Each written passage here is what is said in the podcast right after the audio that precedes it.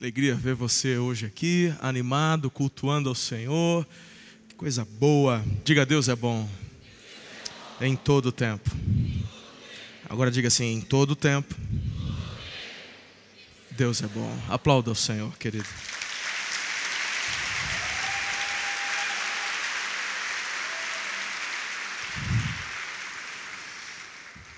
Setembro é um mês importante, hein?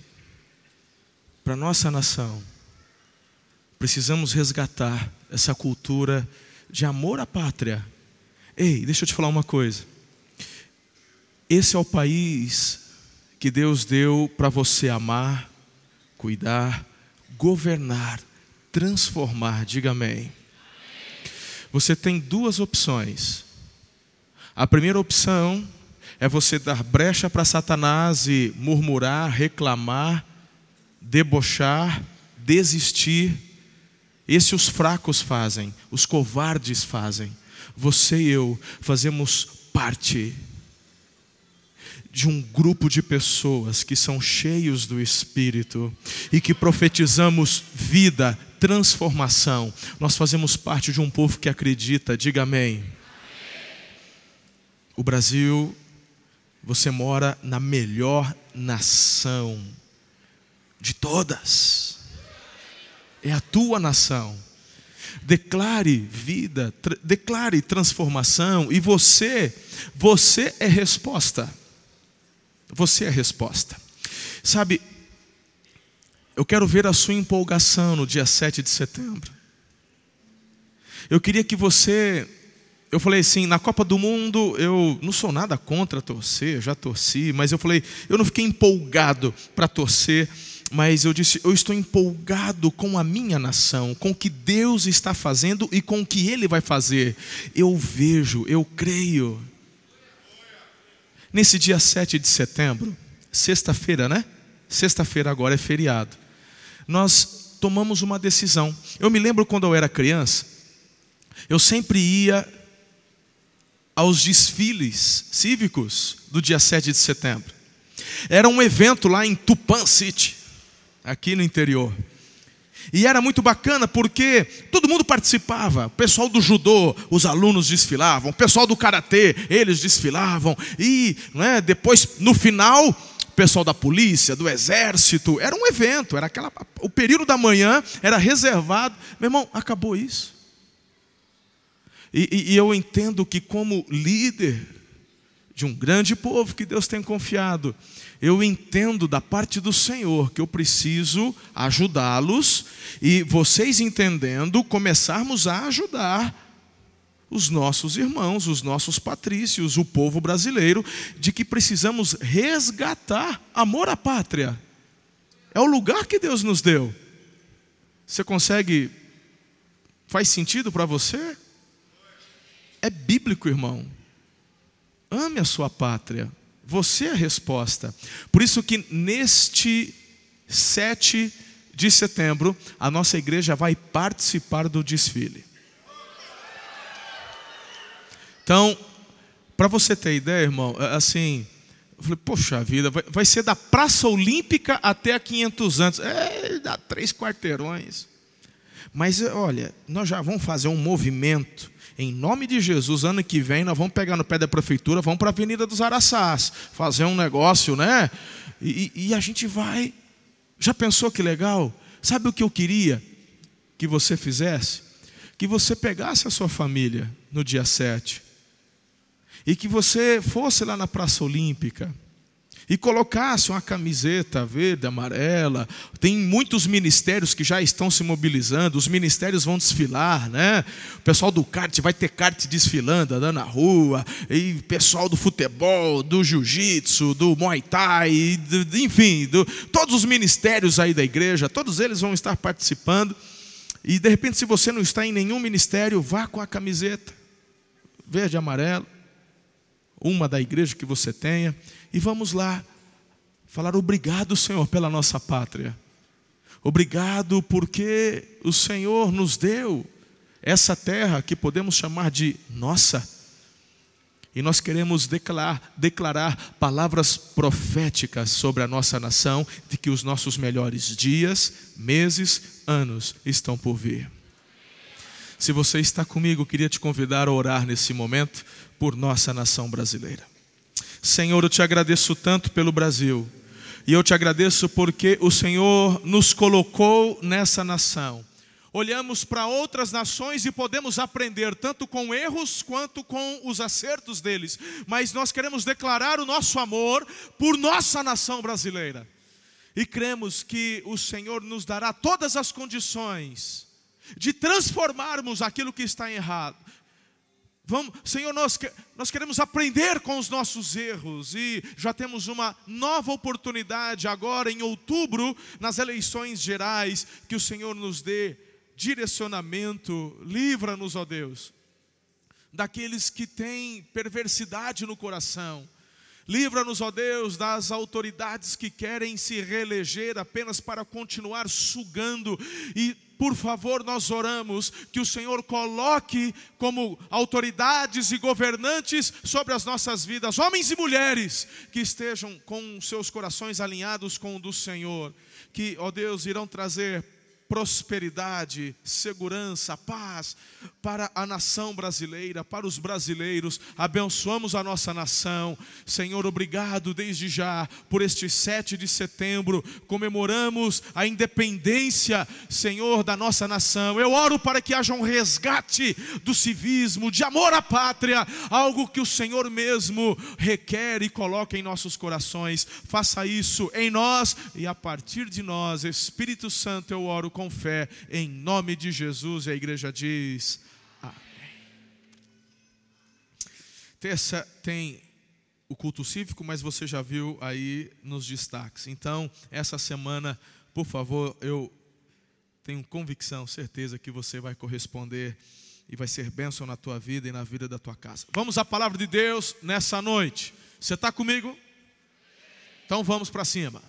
Tem algo extraordinário da parte do Senhor ao seu coração. O tema dessa noite é corra ou perderá o jantar. Eu queria que você lesse comigo o texto de Mateus, capítulo 5, versículo 6, em alta voz, bem forte, com convicção.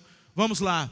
Felizes as pessoas que têm fome e sede de fazer a vontade de Deus. Por quê?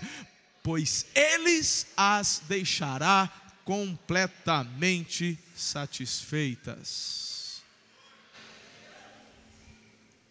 Quem que vai nos satisfazer? Mas qual que tem que ser a nossa sede? Qual que tem que ser a nossa vontade? A vontade de Deus, ela é santa, ela é perfeita. E ela não é chata não, a Bíblia diz que ela é agradável. Quem tem fome e sede da vontade, o Senhor diz o seguinte: Eu vou satisfazer. Pode deixar que eu vou fazer, mas tem que haver fome. Bem, talvez você ainda esteja um pouco perdido com relação ao tema: corra ou perderá o jantar. Esse primeiro texto é só para dizer a você de que há algo que o Senhor quer operar na sua vida e através da sua vida. Quando eu penso em um jantar, em um banquete, em um evento, eu penso em algo muito especial. Eu conheço algumas histórias de vocês. Eu conheço as histórias de alguns que prepararam aniversários, prepararam casamentos, e eu sei com quanto carinho vocês reservaram a data e cuidaram de cada detalhe.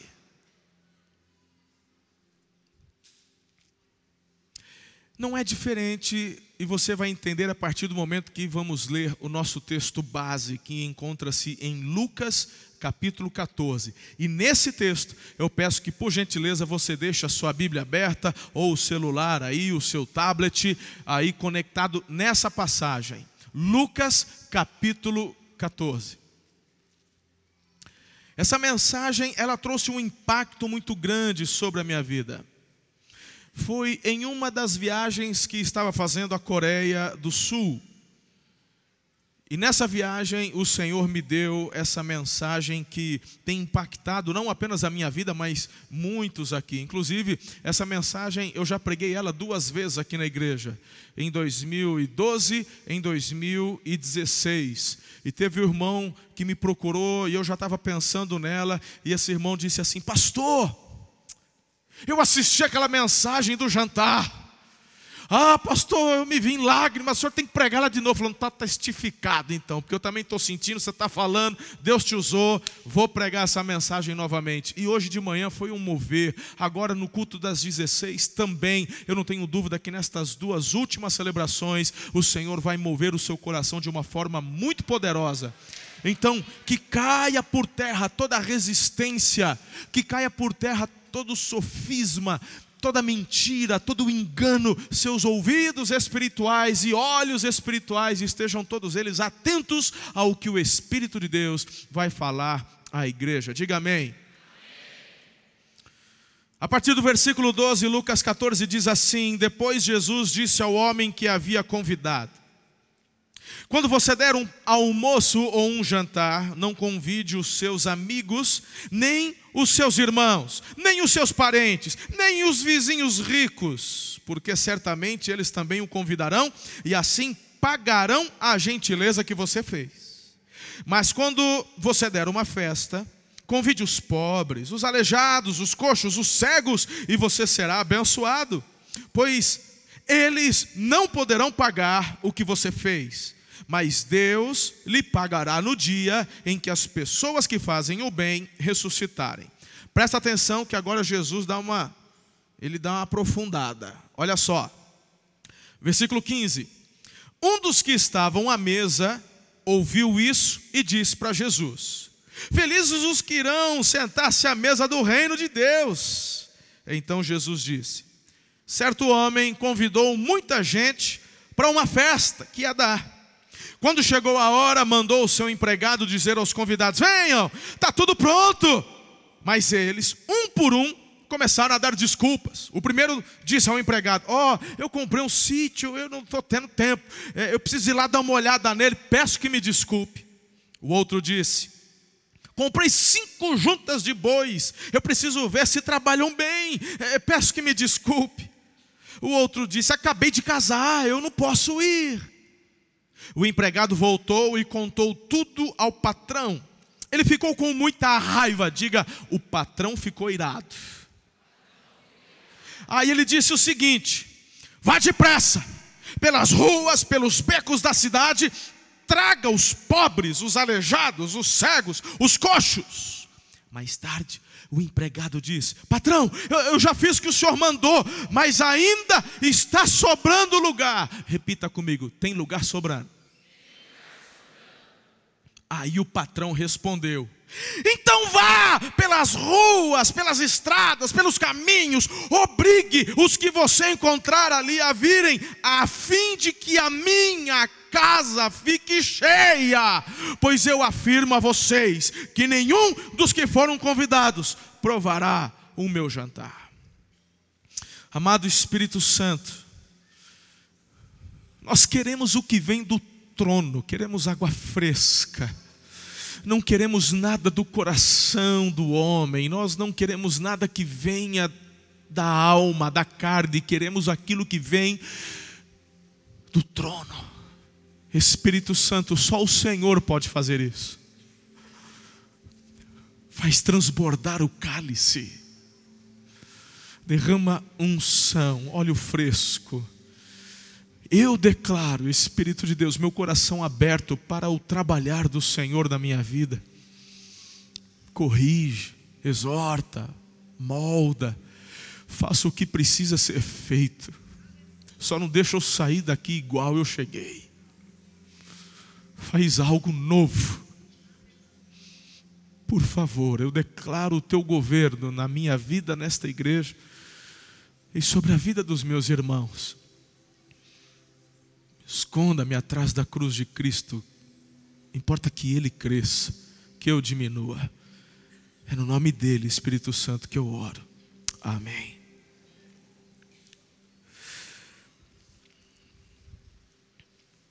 Existem algumas verdades que estão incutidas nesse texto que nós acabamos de ler. Esse texto, Luizinho, é intrigante. Esse texto é intrigante. É importante você entender que Jesus ele está contando uma parábola, ok? Quem é o patrão na parábola? Diga o Pai, diga Deus. O que é o jantar? O que é o banquete? Diga a vida eterna. Diga assim, relacionamento. Na época de Jesus, muito mais do que hoje, hoje também nós usamos jantares, almoços, a mesa, ela sempre tem essa é, é, essa noção ou essa conectividade de relacionamento. Negócios são feitos à mesa, reuniões são feitas à mesa, num jantar, num café da manhã, num café da tarde, ah, ok? Mas nessa época, muito mais.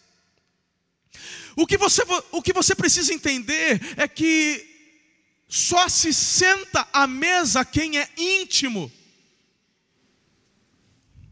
Você pode até preparar marmitex quentinhas e numa noite fria você sai pelas ruas de Araçatuba e sai distribuindo nas praças, nas, enfim, OK, muita gente faz isso, nós fazemos isso.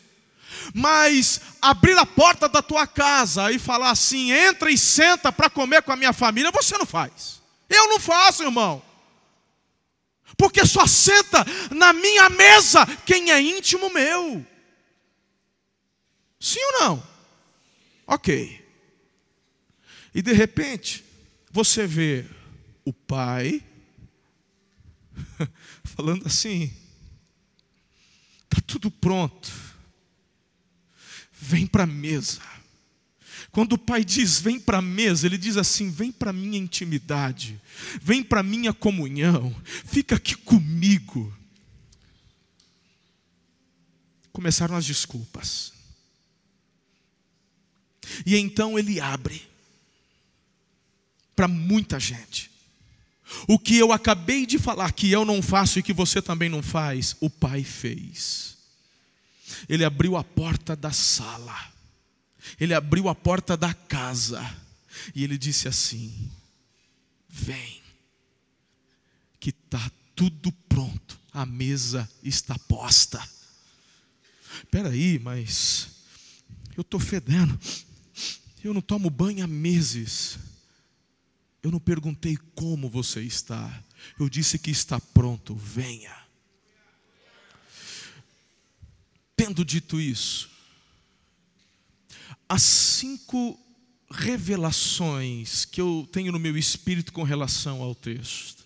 A primeira revelação, ela, ela vem derrubar, ela vem quebrar uma mentira que eu mesmo ouvi por anos dentro das igrejas. Que mentira, pastor? A de que Deus não quer saber de quantidade, Ele só se importa com qualidade. Pois esse primeiro ponto, coloca aí na mídia. Você precisa hoje entender. Repita comigo, não acredite. Vamos ler juntos? Vamos lá, vai. Não acredite na mentira que Deus só quer qualidade e não se importa com quantidade. Meu irmão, olha o texto que a gente acabou de, que a gente acabou de ler. Eu cresci ouvindo isso de muitos líderes, de muitos pastores. Ah, porque a igreja não cresce, mas eu não quero que a igreja cresça, eu estou aqui preocupado com qualidade. Então rasga essa página da sua Bíblia, eu não sei o que você vai fazer, irmão. Vai passar branquinho, corretivo, colar, pega passa cola, junta as duas para você não ler. Porque o que, que eu faço com essa revelação? Os versículos 22, os versículos, o versículo 23. Ele fala: a fim de que a minha casa ela esteja como? Cheia. Deus não tem problema com número. Tanto que ele colocou um nome de um livro da Bíblia. Ele falou assim: Números. Tem gente que fala, ah, é, é igreja, é, cresce demais, e célula, e quantas tem, e quantas ganhou, ah, e fica perguntando quantas pessoas eu batizei, ah, que problema, e que coisa horrorosa essa igreja, e, e número para cá, número para lá. Como é que você sabe da parábola que Jesus contou das cem ovelhas que estava faltando uma? Fala para mim, cara pálida, fala, vem, vamos conversar. Você, você que critica, que conta, você que fala, que mete o pau, porque tem que trazer relatório toda semana, tem que saber quem converteu, quem não, e não sei o quê. Como é que a gente sabe que estava faltando uma ovelha das cem? Porque o pastor, fala, fala, o pastor contou. Você, empresário, você, empresário, no final do dia, você vai lá no estoque. Você vai lá ver no caixa o que foi que entrou. Você vai no estoque e vê o que saiu. E você faz uma comparação para ver se está tudo em dia. É ou não é? Faz? Ah, você faz. Por que, que você faz isso? Porque você dá valor para aquilo. Você tem que entender que o que tem valor para Deus são vidas, são pessoas. E é por isso que nós procuramos saber, procuramos contar, procuramos entender. Pastoreamos pessoas livres. Tem gente que fala assim: é, essa igreja, que o fulano estava aí e saiu. Falou, mas isso aqui, meu irmão, é, isso aqui é o quê? Que eu tranco ele aqui dentro e se for sair eu mando chibata nele? Que eu não estou entendendo. Nós pastoreamos pessoas livres. Se você quiser sair, eu não posso fazer nada. vou orar por você, vou te abençoar, mas. Porque temos as células, porque contamos, porque, sabe, temos relatório. Quando alguém falta, o líder liga, está tudo bem com você? Falou, está tudo bem, não precisa ligar mais, eu não vou mais. Falou, amém. Já entendemos. Vamos respeitar o seu espaço, sem problema. O que você não sabe é que a gente continua orando por você, jejuando por você. Porque uma hora você vai voltar, não tem jeito. Papai vai te pegar. O erro está em acreditarmos na mentira de que Deus não se importa com a quantidade. Ele fala: Eu quero a minha casa cheia. Eu quero a minha casa cheia. Dois versículos que, meu irmão, eu nasci na igreja. Eu nasci na igreja. Eu já era pastor. Eu conhecia textos como esse que eu acabei de falar, mas eu encontrava, inclusive com base em outros pastores que me mentorearam, desculpas das mais variadas para a igreja não crescer. Eu não tinha resposta, por exemplo, para o texto de João 14, 12. Digo-lhes a verdade: aquele que crê em mim fará também as obras que tenho realizado, fará coisas ainda maiores do que estas, porque eu estou indo para o Pai. Eu não tinha resposta para esse versículo. Em 2009, eu estava nessa igreja, ela tinha 71 anos de idade, ela tinha 300 pessoas. Eu não tinha resposta para esse texto. Foi nessa situação que esse texto parece que explodiu diante dos meus olhos. Eu não tinha resposta para o mesmo livro, só que no capítulo seguinte, versículo 5, João 15, 5, eu sou a videira, Jesus. Ele diz: Eu sou a videira, eu, eu. Vocês são os ramos. Se alguém permanecer em mim e eu nele, esse vai dar muito fruto, pois sem mim vocês não podem fazer coisa alguma. Quem está inserido na videira? Quem é a videira? Quem está inserido na videira vai dar que. Como que. Quantos frutos? Eu não tinha resposta. Eu não tinha resposta. Você tem algumas alternativas. A primeira alternativa é você colocar a culpa em Deus e falar assim: Senhor, a culpa é tua, o Senhor é mentiroso. Que é a tua palavra, Segunda alternativa é colocar a culpa em Jesus. Tuas estratégias não estão funcionando. Terceira alternativa é colocar a culpa no Espírito Santo. Afinal de contas, ele foi enviado pelo próprio Jesus, o Espírito que estava nele, agindo nele. Jesus falou: envio do meu Espírito. A culpa é do Espírito Santo que não está me capacitando para fazer as obras que Jesus fez e maiores. E se você tem juízo, você vai optar pela quarta opção, que foi a que eu optei, com a boca no pó, chorando, dizendo: a culpa é minha. Porque até aqui eu não tenho colocado fé no que o Senhor falou e declarou. Responda para você mesmo agora, aí onde você está. Mostra para o Senhor o que você frutificou esse ano. Mostra para Ele. Não é para mim. Não é para o teu discipulador. Não é para a tua supervisão. Não é para o teu pastor de região. Mostra para o Pai o que você frutificou esse ano ou nove meses ainda não foram suficientes? E você que tem dois anos de conversão? E você que tem três? E você que tem trinta? Mostra para ele qual a tua frutificação. Se Jesus falou: Quem está em mim, dá muito fruto.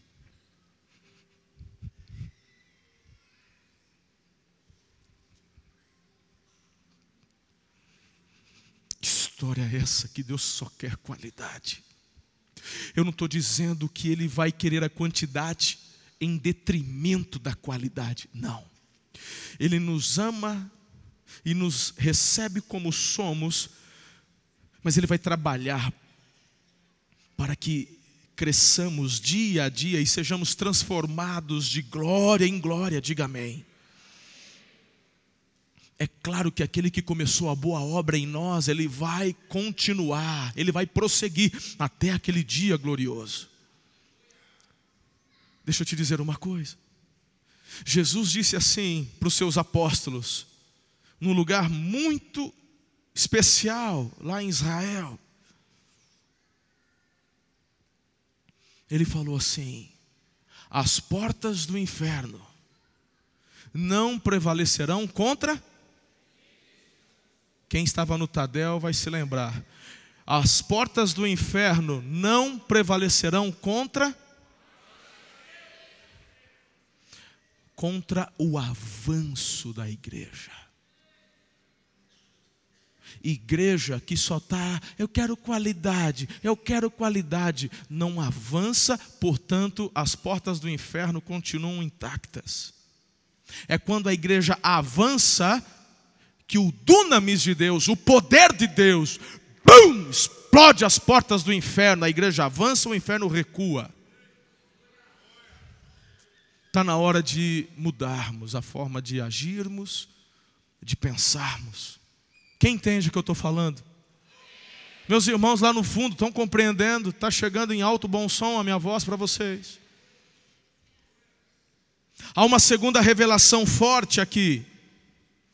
E essa segunda revelação diz que quando eu olho para essa parábola, existe muito amor em tudo que Jesus coloca. Ele é como se ele nos levasse a refletir o tamanho do cuidado, como ele preparou tudo isso para a gente. Irmãos, o versículo 14, é 16, 17, o 17 termina dizendo assim: Venham, porque está tudo pronto. Está tudo pronto. Eu preparei. Venham. Os detalhes. O detalhe da salvação eu fico imaginando, a Bíblia não diz, mas eu fico imaginando a trindade na eternidade, projetando o homem. Sabe, eu fico imaginando eles conversando, vamos fazer o, o homem, a nossa imagem e semelhança. E Deus, ele já está no futuro. Ele disse o seguinte: bom, nós vamos criar o homem com um dispositivo chamado livre-arbítrio. É um dispositivo assim que é, é, é, é especial. Eles vão nós queremos que eles escolham estar conosco, nós queremos que eles tomem uma decisão de nos amar. Nós iremos amá-los primeiro, mas nós vamos deixar a escolha nas mãos deles. Imagino eu, Espírito Santo, ó, tá, ó, ó lá, sabe que não vai prestar essa parte, ó, Eva, vai. Não, não. Aí Jesus falou, pode deixar que eu vou descer, eu pago o preço, eu dou minha vida. Então, então tá fechado? Tá fechado. E aí, meu irmão, o banquete foi planejado. Treino é treino, jogo é jogo, tá planejado. Mas aí veio Adão, tudo perfeito, veio a Eva, maravilha, o, a tentação, o pecado, o pecado entra, desmancha, zanga tudo. E aí Jesus, ele completa o que foi projetado. E aí ele diz assim: pode convidar, que já está na mesa.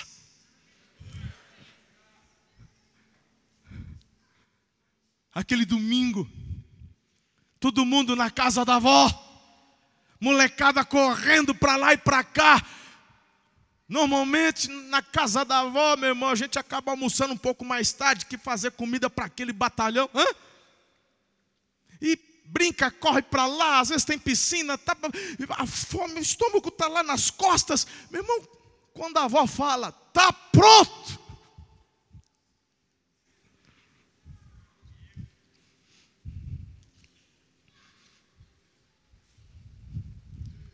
Papai está dizendo assim: a mesa está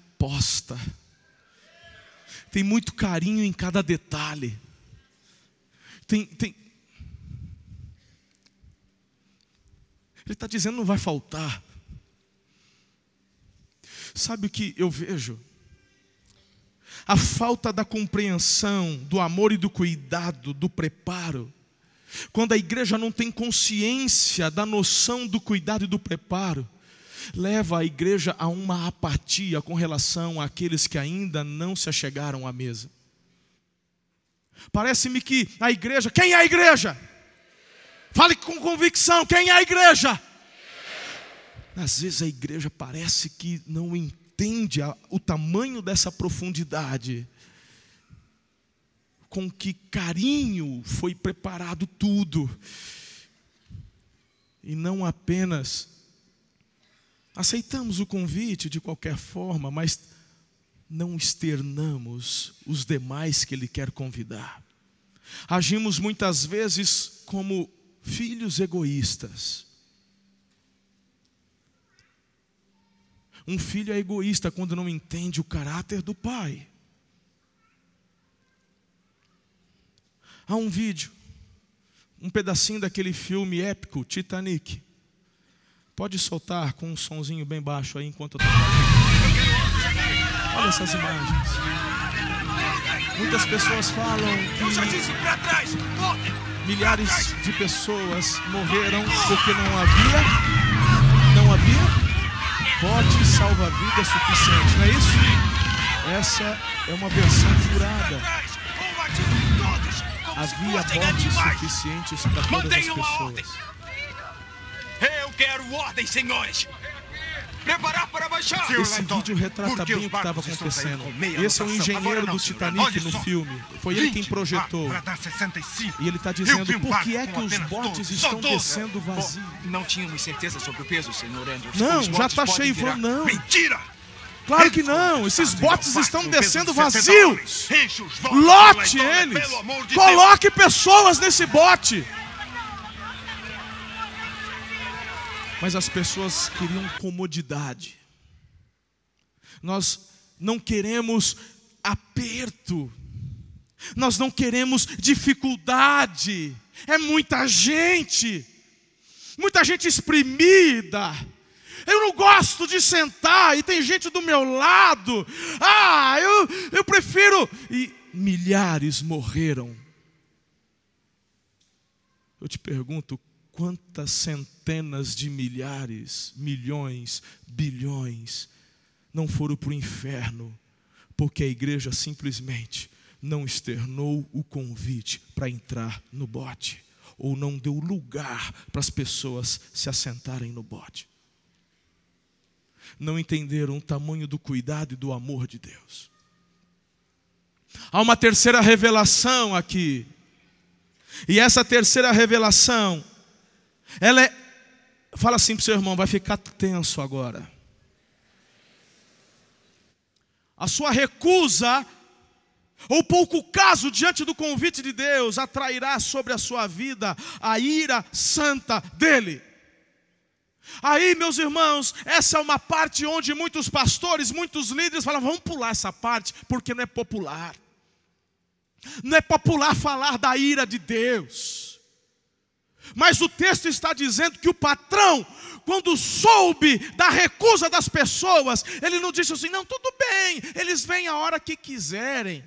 Eu vou guardar um pouquinho para eles depois. Leva uma quentinha. Ei! Nesse banquete não tem quentinha, não, irmão.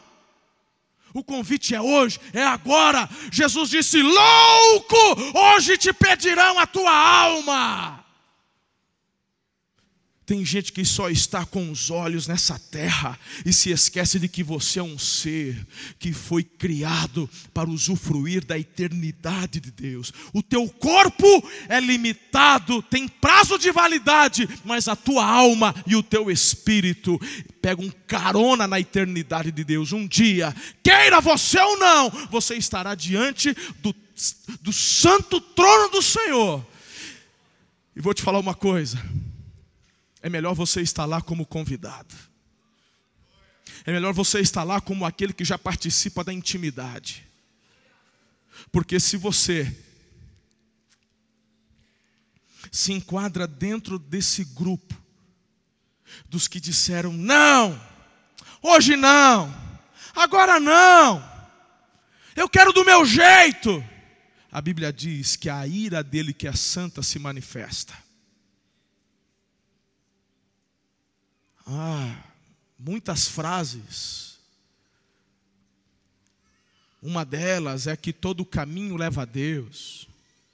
O importante é buscar a Deus.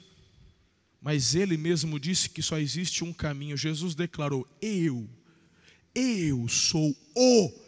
Jesus não disse um, ele disse o. Eu sou o caminho, eu sou a verdade, eu sou a vida. Ninguém vem ao Pai se não for por mim.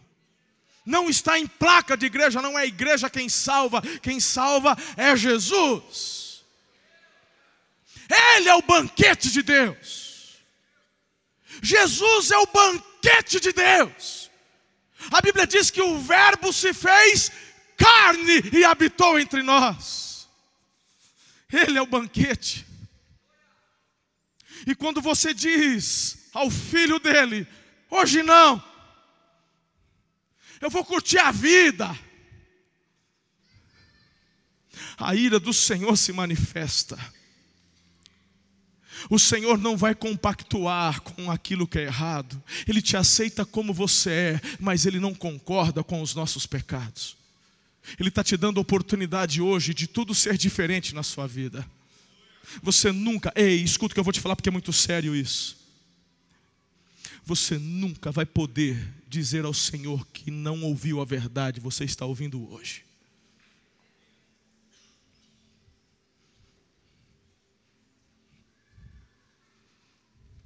Eu não estou preocupado em ser popular. Eu não estou preocupado em agradar você. Pastor, é muito pesado falar isso. Há pessoas que estão aqui pela primeira vez. Ótimo. Foi para isso que você veio aqui, para ouvir a verdade.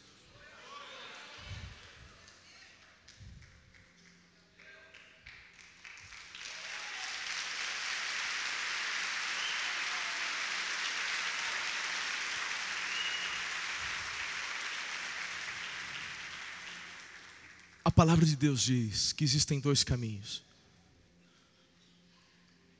não não três, não quatro, dois. O caminho que nos leva a Deus é Cristo, e o outro caminho é quando você não recebe a Cristo, não aceita o banquete, é o caminho da perdição. A Bíblia fala que quando a gente morre, está em Hebreus 9, 21, 22, se não me falha a memória, está ordenado ao homem morrer uma só vez.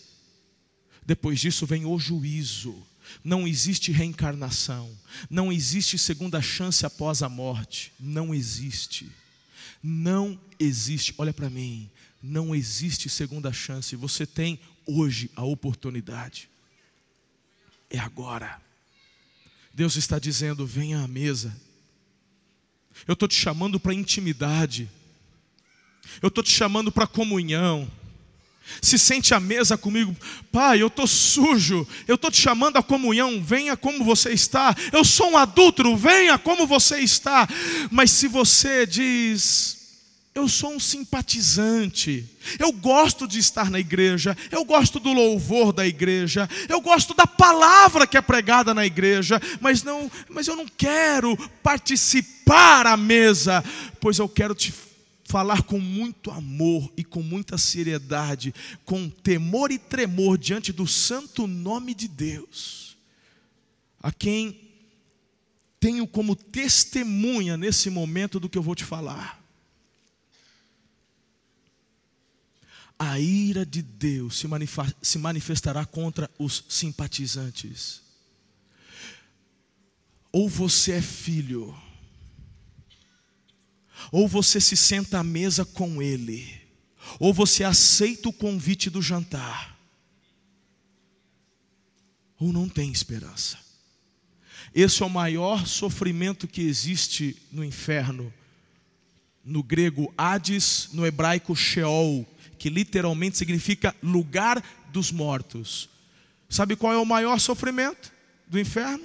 A falta da esperança. Imagine você ter a convicção de que vai passar toda a eternidade num lugar de tormento, tribulação. O Senhor está dizendo hoje: venha à mesa Sente-se comigo. Sente-se comigo. Quem está entendendo o que eu estou falando? Quarto lugar. Suas desculpas revelam onde de fato está o seu coração. Comprei um sítio. Ah, eu fui, tem que ver o trator lá, a colheitadeira.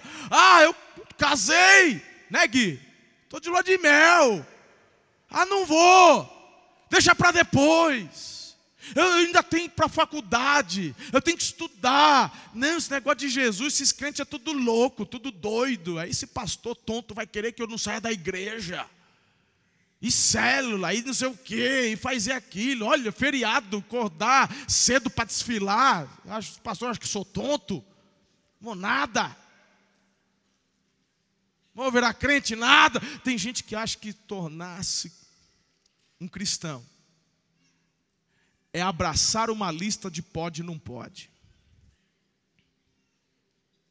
É você é escravo de igreja. Espera aí, escravo você já está.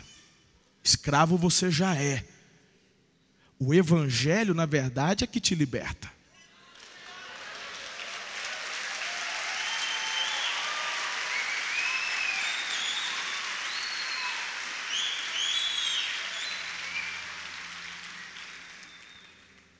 Tem gente que não tem noção.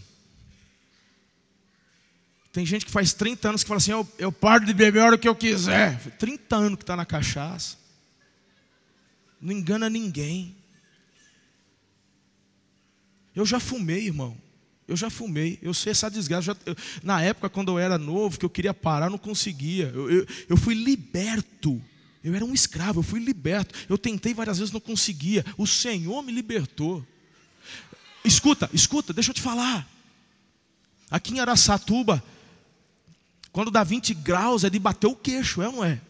Quando dá 20 graus, o povo põe gorro, luva. É? Que a gente ainda está no inverno, acredite você ou não, a gente está no inverno. Às vezes eu estou num restaurante, sexta-feira, aquele vento, aquele frio, 22 graus, 21 graus, você tá aquele frio, você está no restaurante, está quentinho, está de boa. Aí você sai lá fora, meu irmão. Tem um, tem um povo, tem uma meia dúzia ali, uns três, quatro. A mulher está lá dentro, no quentinho, comendo. O prato dele está lá esfriando. Quem é escravo de quem? Você não consegue ficar duas horas sem fumar. Vai falar que a gente é escravo? Você é. E o Evangelho quer te libertar. O convite está feito, a mesa está posta. Venha, assente-se. Não é você deixar para vir, é venha como está.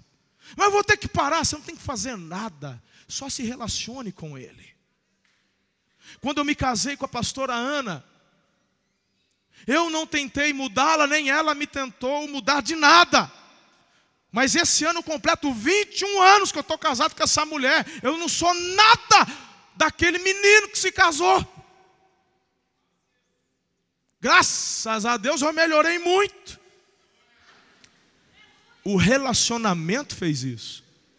É o mesmo que Jesus quer fazer através do Espírito Santo. Venha, se assente à mesa. Aceite o convite. Uma coisa é você estar tá morando na praça, fedido, cheirando urina, sem tomar banho, e todo mundo ao seu redor está igual, você já não sente cheiro de nada. Outra coisa é você estar tá sentado à mesa com um banquete e o pai, e o pai é cheiroso. O pai é cheiroso e o pai vem e te abraça. Quando você, o pai te abraça, você sente o perfume do pai. aquela mirra da barba do pai. E aí, quando você sente o perfume do pai, você começa a perceber o contraste do teu mau cheiro. Aí você fala: Pai, eu preciso de um banho. E o pai fala: Eu tenho vestes novas para você. Pai, eu não trouxe nada, mas quem disse que você tinha que trazer? as tuas obras não vão fazer nada por você. Eu tenho vestes novas. Só receba o que eu tenho para você.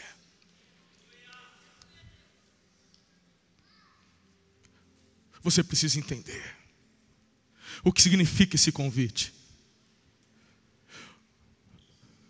Quais têm sido suas desculpas? Elas revelam onde de fato está o seu coração. Pare de buscar as coisas. Busque o Senhor das coisas. E Ele te proporcionará as coisas. Porque coisas são coisas. Tem coisas que são muito boas, tem coisas que não são tão boas, tem coisas que não são para você. Mas o Pai das coisas tem o melhor das coisas para você. Em último lugar,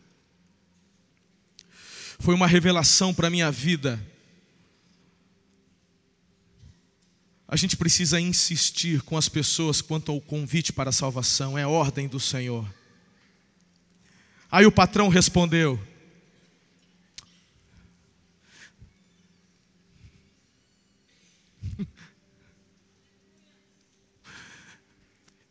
Eu falo por mim. eu acho que eu não teria insistido comigo mesmo.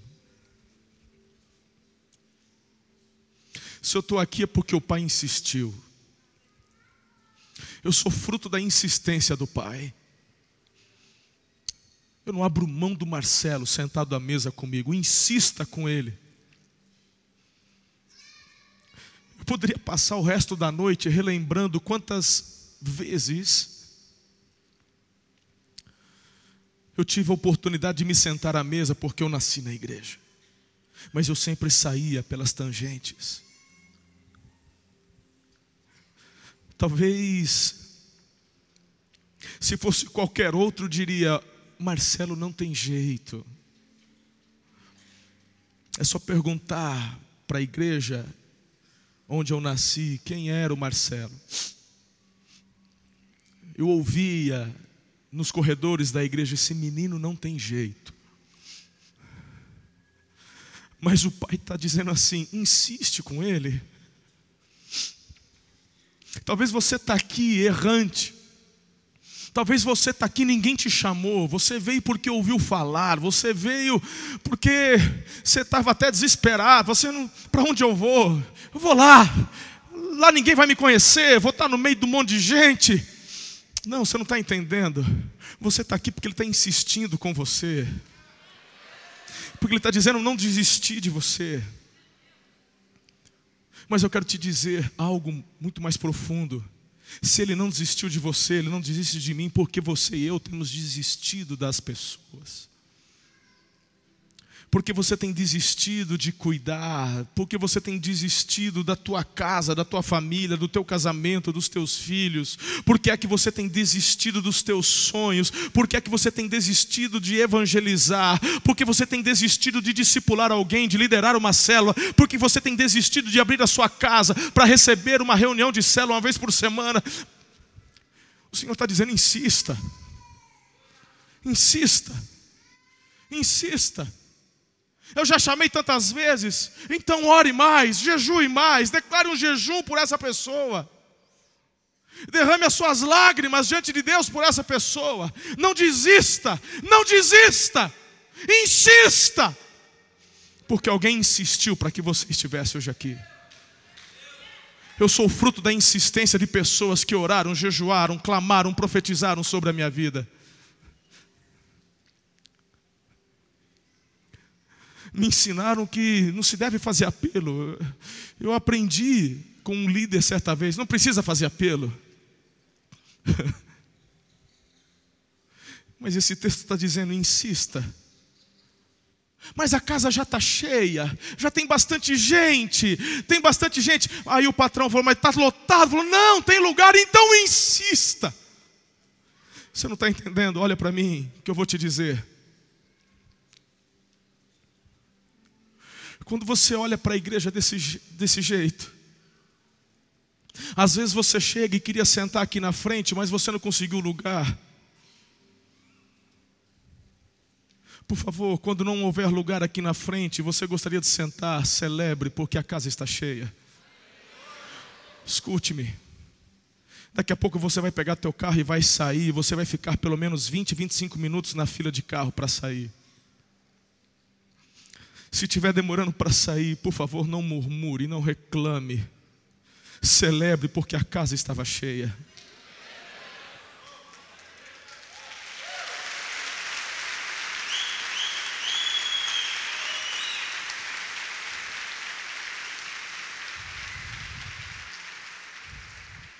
Mas o que eu quero dizer a você é que ainda tem lugar. Ainda tem lugar, não está lotado. Tem lugar lá na tua casa, tem uma cadeira vazia na tua casa, na tua célula.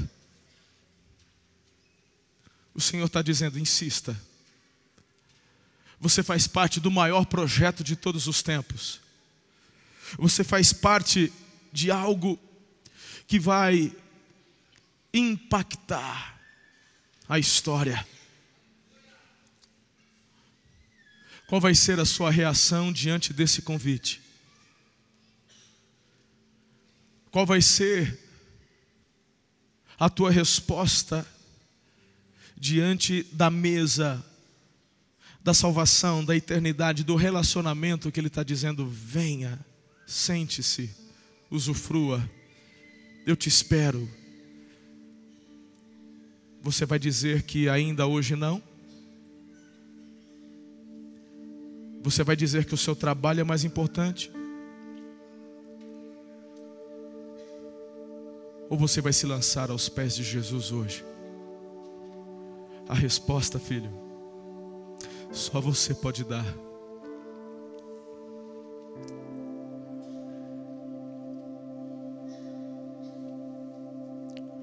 Há um segundo desafio de você se tornar um grande agente de propagação do Evangelho. De alguém que vai, a partir de hoje, insistir Alguém que a partir de hoje não vai deixar de falar, de evangelizar, de.